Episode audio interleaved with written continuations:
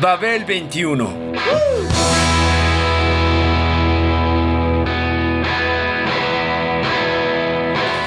El rock de hoy.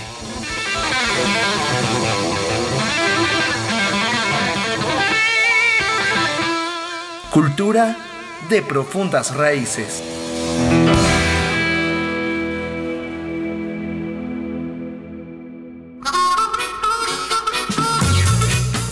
A John Mayall, con 90 años de edad, lo caracteriza la experiencia, la sabiduría en la materia, su discografía y la actitud ante la música.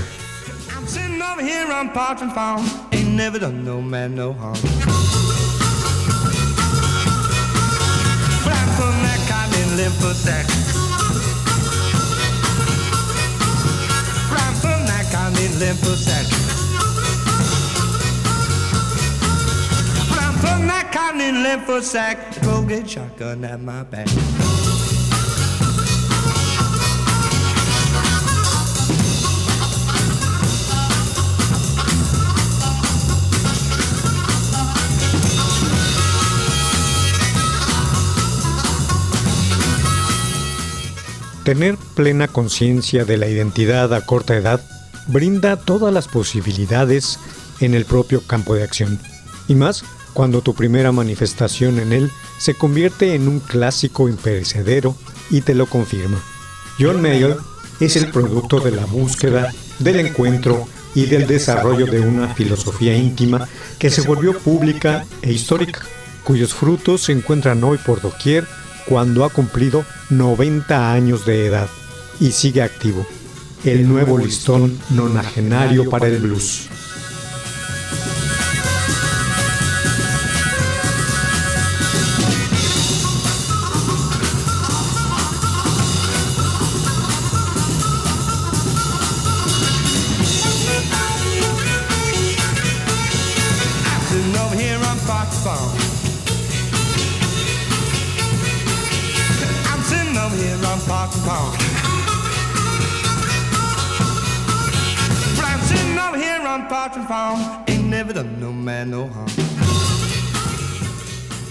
De alguna manera, la naturaleza le proporcionó a Mayall la inteligencia y la brillantez expresiva para ser un maestro, un guía genérico y también el buen ojo u oído para escoger a sus pupilos en sus diversas etapas de desarrollo como tal y hacer de ellos, a la larga, también estrellas y grandes ejemplos.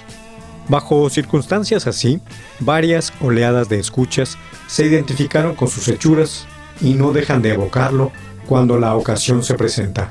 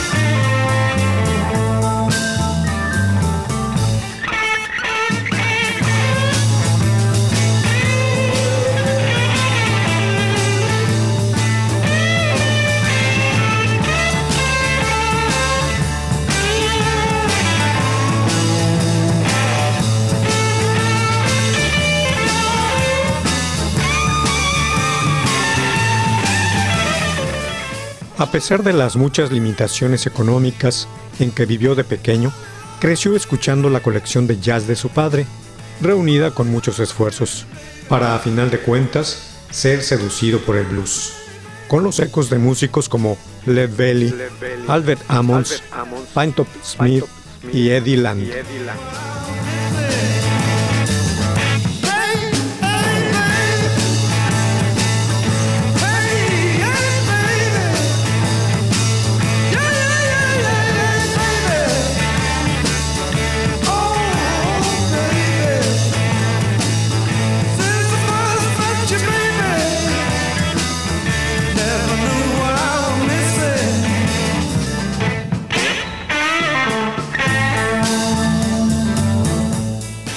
A corta edad se volvió músico profesional y tocaba con diversos grupos cuando la banda de Alexis Corner, Blues Incorporated, pionera de lo que se habría de llamar el boom del blues británico, junto a otras agrupaciones encabezadas por Chris Barber, Cyril Davis, Acker Bilk, Graham Bond y Lonnie Donegan, pasó de gira por su ciudad.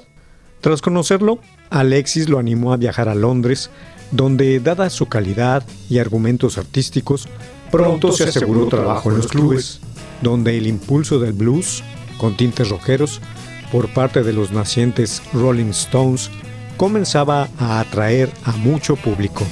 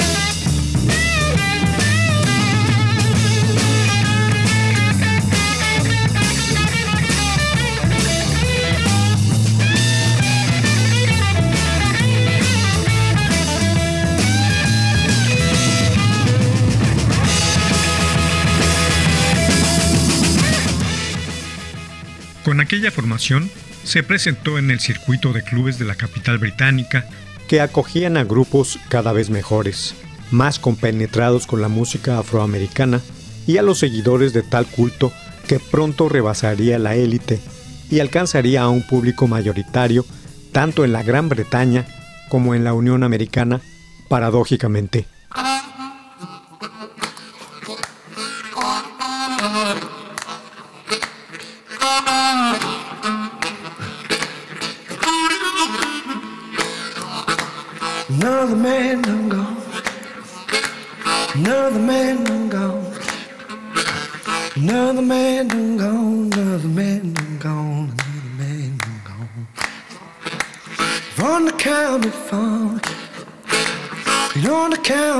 Oh, farm. He's on the county farm. He's on the county farm.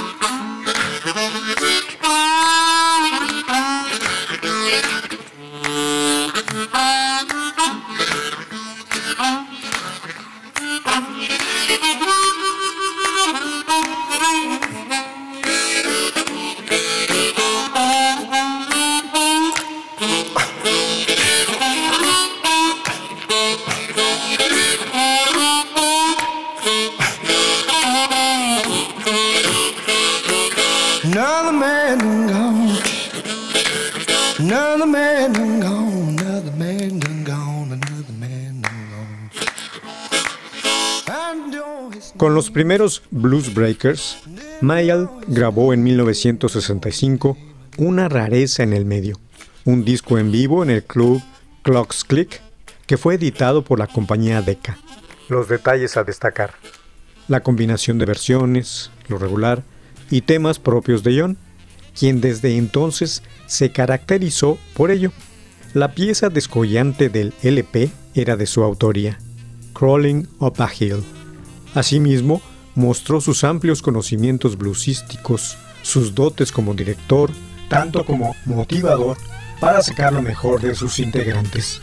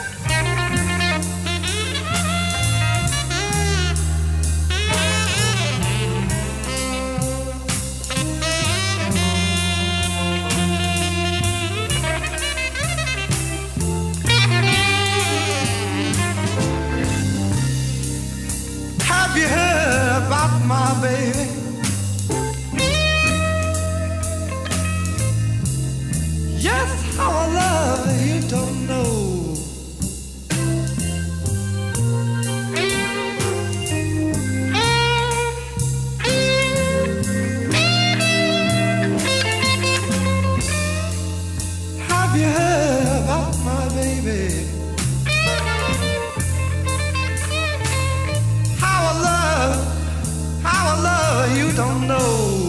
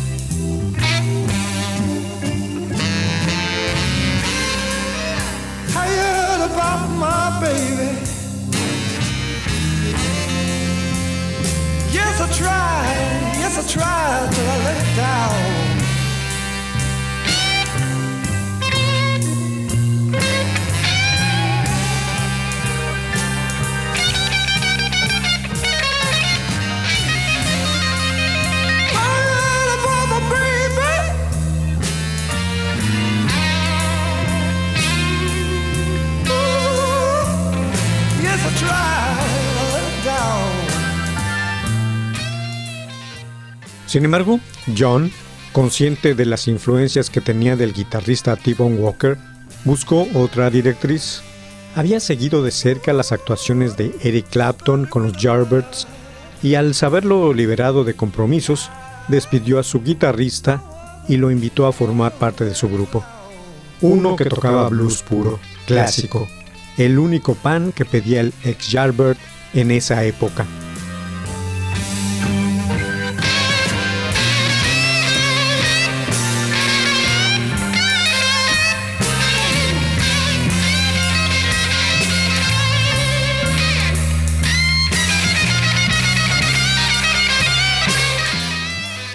Clapton aceptó la invitación y de inmediato pusieron manos a la obra. Eric se aprendió el repertorio y con él una mayor paleta sonora, que a su vez le amplió el horizonte a sus cualidades intrínsecas. Tanto que seguidores extasiados por sus siguientes actuaciones en los clubes Ricky Tick y Flamingo señalaron su advenimiento en las paredes de la ciudad. Clapton es Dios.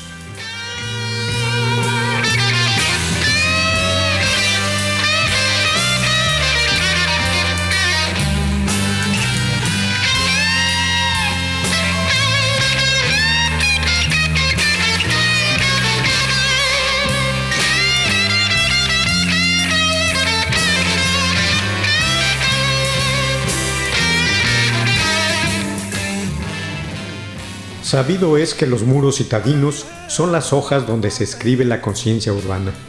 Ahí se encuentran las sentencias sobre el acontecer social, político y amoroso, o acerca de la identificación de los habitantes. No obstante, jamás se habían utilizado para citar por su nombre a las deidades profanas. Surgía de la pintura grafitera el grito por un nuevo héroe, uno que enarbolaba la guitarra como su artilugio mágico y poderoso. Un mito moderno iniciaba su carrera hacia el Olimpo.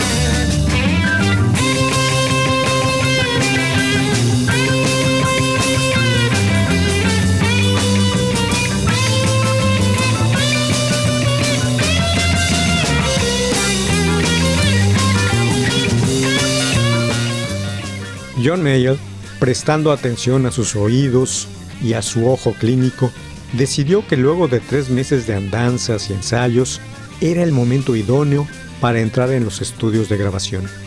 Eric estaba poseído por el espíritu de la música y no era cosa de dejarlo pasar. Corría el mes de mayo de 1966. El productor sería Mike Vernon, exdirector de una revista de rhythm and blues quien se estaba creando una carrera como tal y ansiaba solidificar su estancia en Decca Records.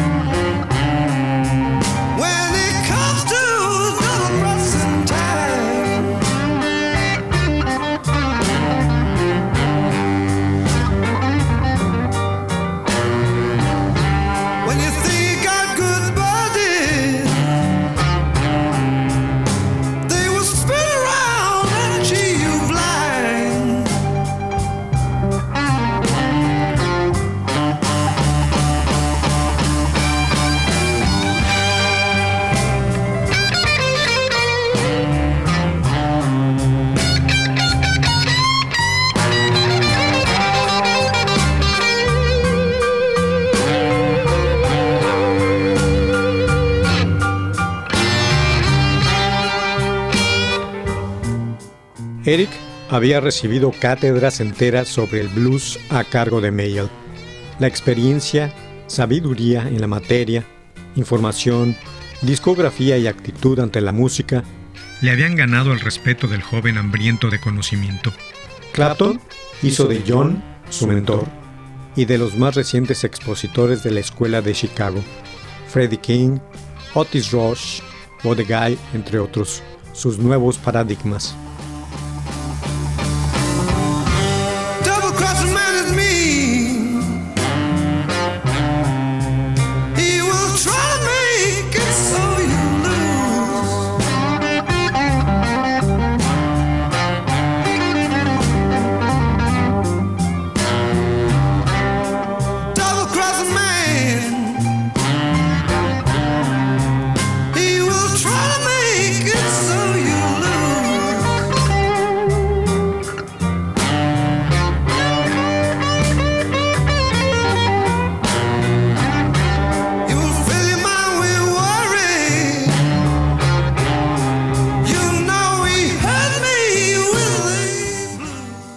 Así que para la aventura con Mayall y los Blues Breakers, en el estudio 2 de la compañía, se compró una guitarra Gibson Les Paul Sunburst de segunda mano, modelo con el que había visto fotografiado a Freddie King en una revista.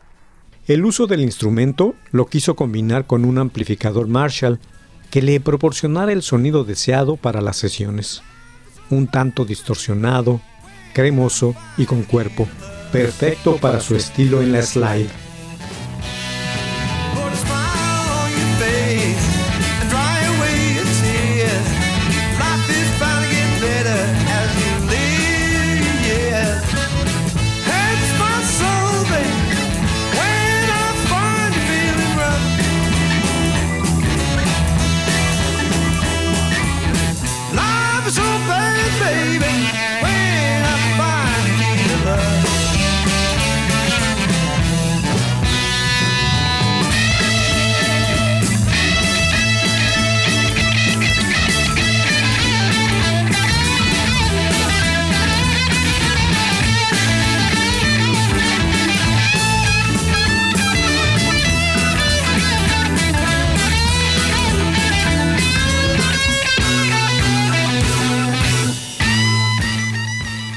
Vernon se comportó como un verdadero productor.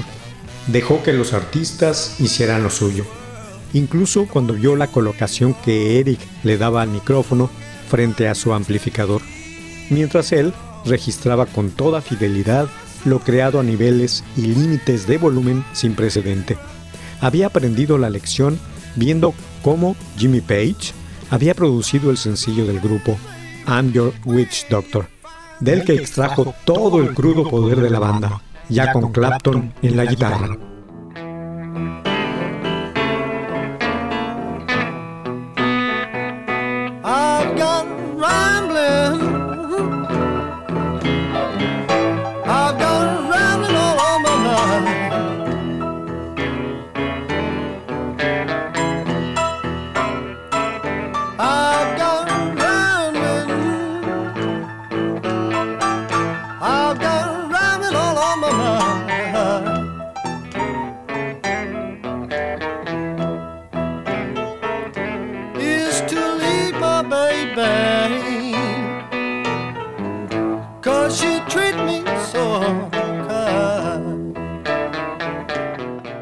La selección del repertorio no les llevó tiempo. Sería el mismo de sus últimos sets en los clubes. Apropiadas versiones de Otis Rush, Freddie King, Ray Charles y Moose Allison, entre ellas. Un muestrario en el empleo de diversas sonoridades, combinadas con temas originales de John. Solo un tema llevó la firma de Clapton, a la limón con Mail, Double Crossing Time.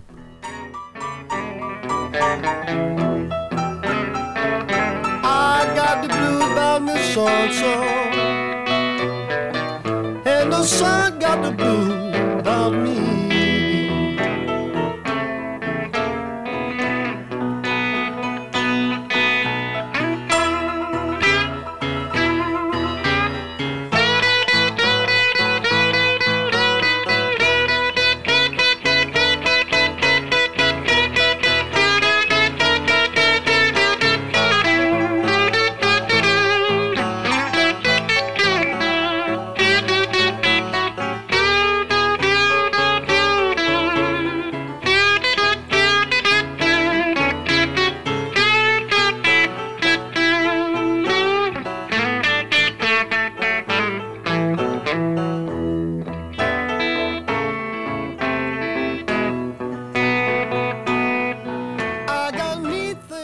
Mayall hizo gala de orquestación e inspirado liderazgo. Hubo piano, órgano y armónica bajo su brillante peculio. Solos de batería a cargo de Hughie Flint. Bajos presentes y ampulosos con John McBee. Un uso discreto, justo y preciso de los metales. Puso en relieve la guitarra de Eric y lo instó a cantar por primera vez en Rambling on My Mind, pieza con la que nació el largo idilio musical entre este y Robert Johnson, su influencia definitiva.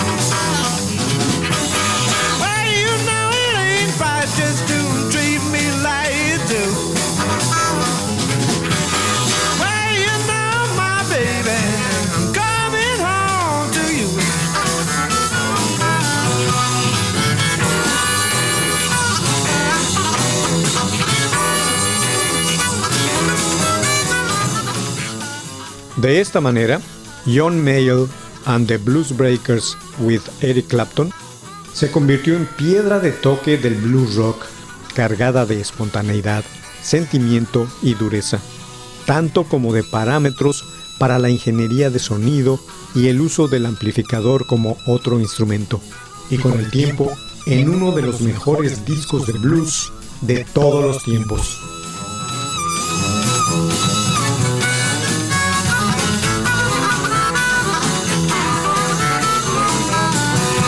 You know it ain't right, baby. Stay out all night long.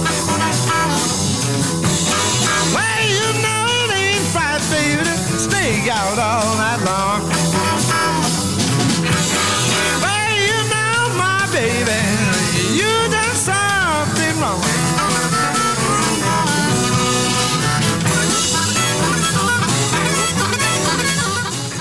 Babel 21, el rock de hoy. Programa de Sergio Monsalvo. Equipo de producción, Pita Cortés, Hugo Enrique Sánchez y Roberto Hernández.